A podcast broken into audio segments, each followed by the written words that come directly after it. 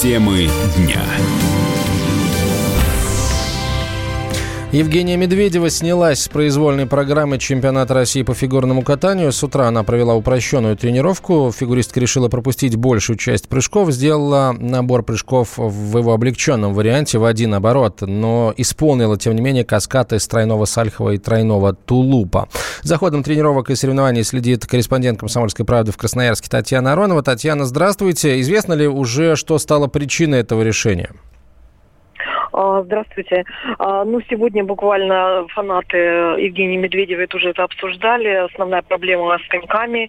И, в общем-то, вчера это все обсуждали. И вопросы после проката были к Евгении только про коньки, потому что все знали эту сложную ситуацию.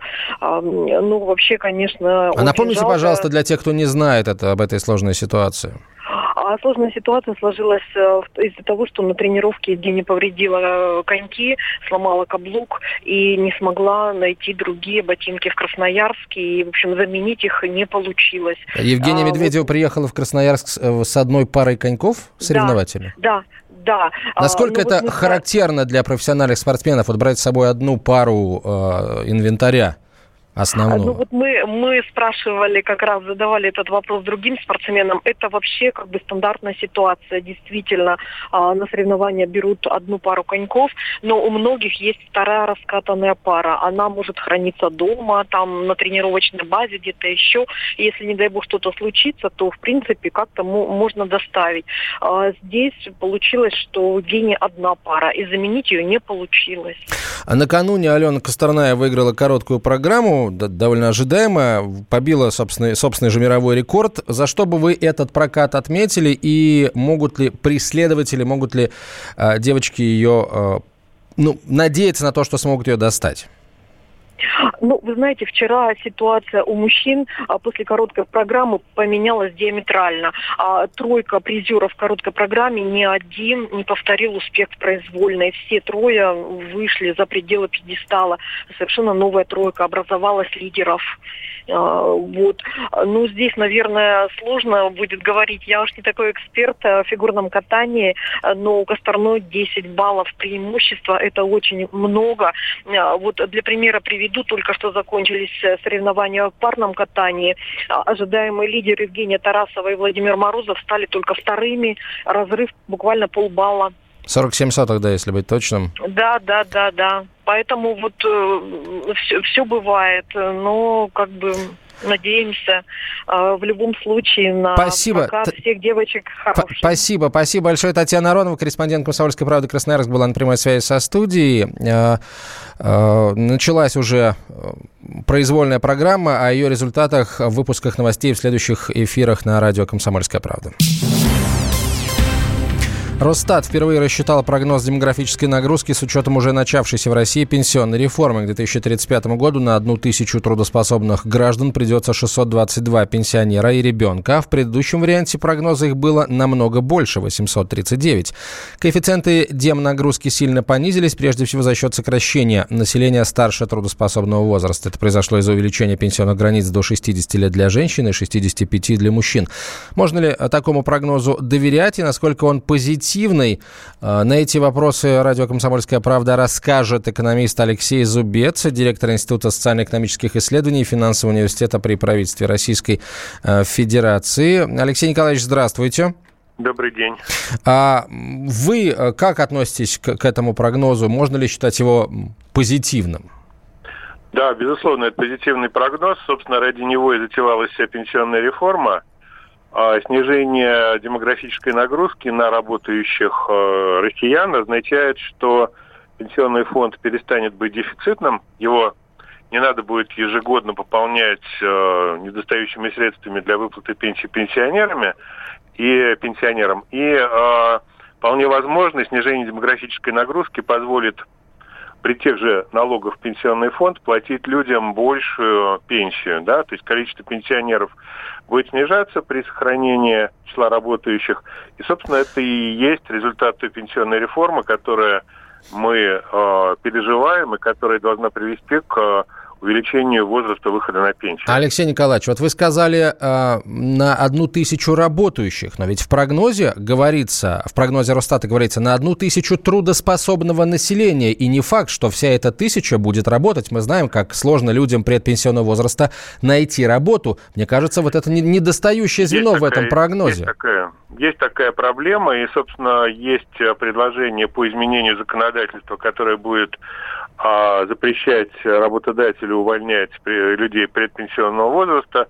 Есть предложение по стимулированию работодателей, которые принимают людей предпенсионного возраста на работу.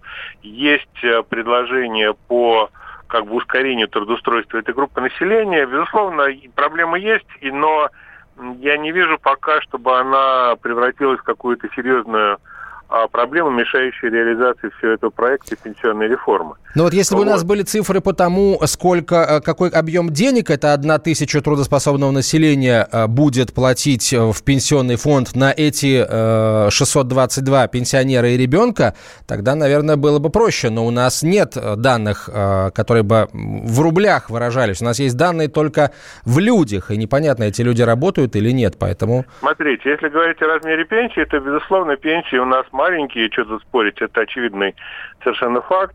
Те пенсии, которые получают пенсионеры в нашей стране, это не защита от бедности, это защита от нищеты. То есть голоду не помрешь, но а, обеспечить нормальную жизнь себе на эти деньги, которые выплачивают государственная пенсия, невозможно.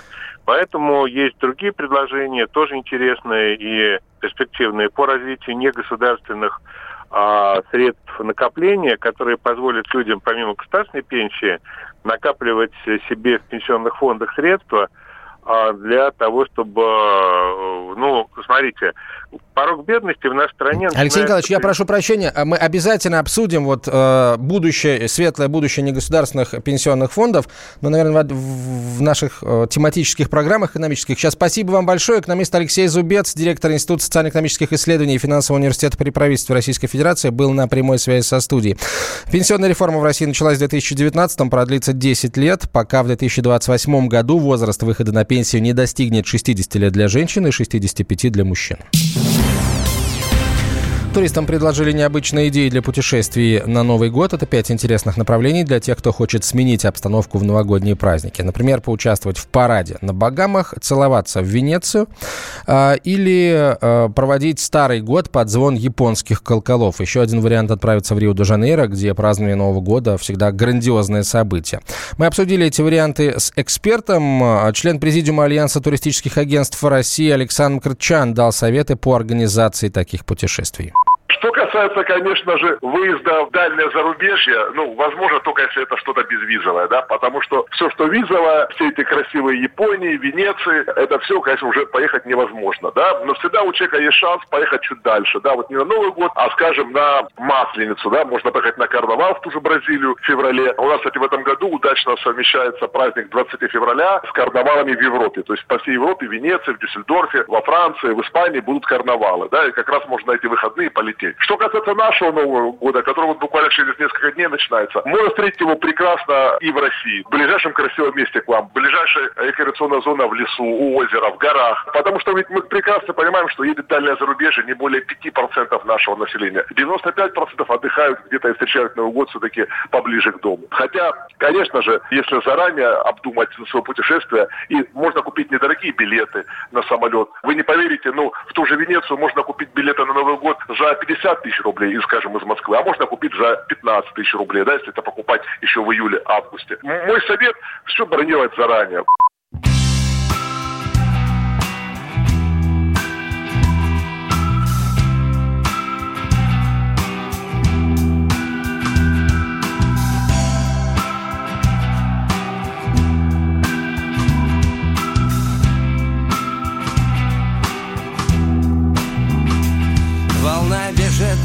Этот берег. Волна бежит и что-то бредит И звезды падают за ворот. И ковш на небе перевернут. И в голове смешались мысли. И босиком с бутылкой виски Мы изучаем этот берег. Волна бежит и что-то бредит. Вокруг вода, песок и камни. И время меряя глотками И всех вокруг как ветром сдуло Нас как магнитом притянуло.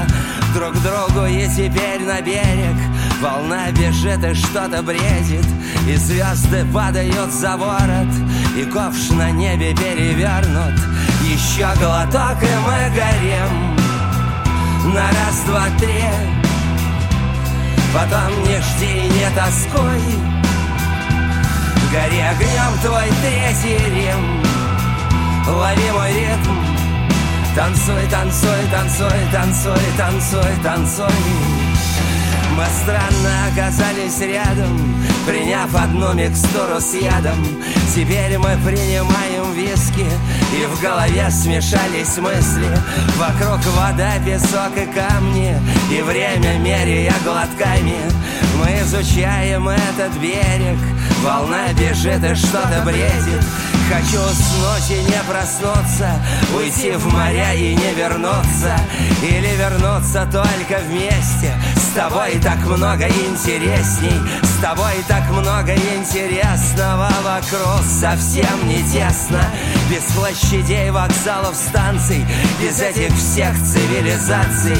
Еще глоток и мы горим.